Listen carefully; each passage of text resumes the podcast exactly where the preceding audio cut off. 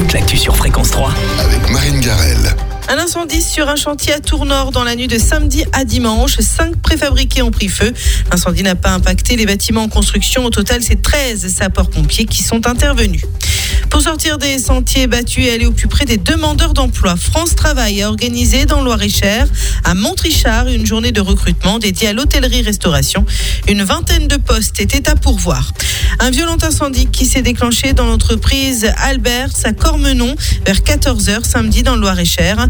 Près de 70 pompiers se sont rendus sur place. Aucun blessé n'est à déplorer. La société est spécialisée dans le traitement de surface. Un nouveau record pour le pot-au-feu géant de la ville de Tours ce samedi. 6000 portions ont été vendues, ce qui permet de récolter 30 200 euros pour les restos du cœur. C'est le salon de l'agriculture en ce moment à Paris et la région dispose d'un espace de 500 mètres carrés. Une journée à Loire-et-Cher est prévue demain. La météo. La météo. Un temps instable pour aujourd'hui avec des températures comprises entre 9 et 10 degrés. Cet après-midi, c'est toujours pluvieux et 12 degrés pour les maxis en Touraine et dans le Vendômois.